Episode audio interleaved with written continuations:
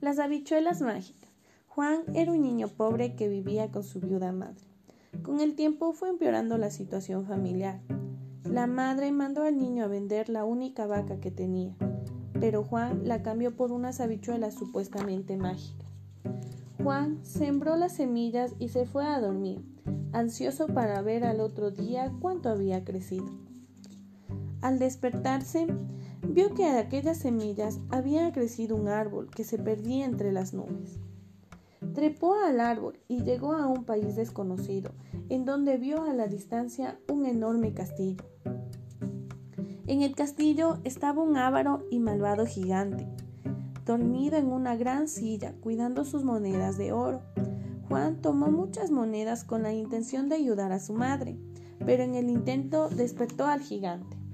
El gigante corrió para atrapar a Juan, pero éste alcanzó a deslizarse por el árbol y rápidamente gritó a su madre. Madre, pásame el hacha, me sigue un gigante.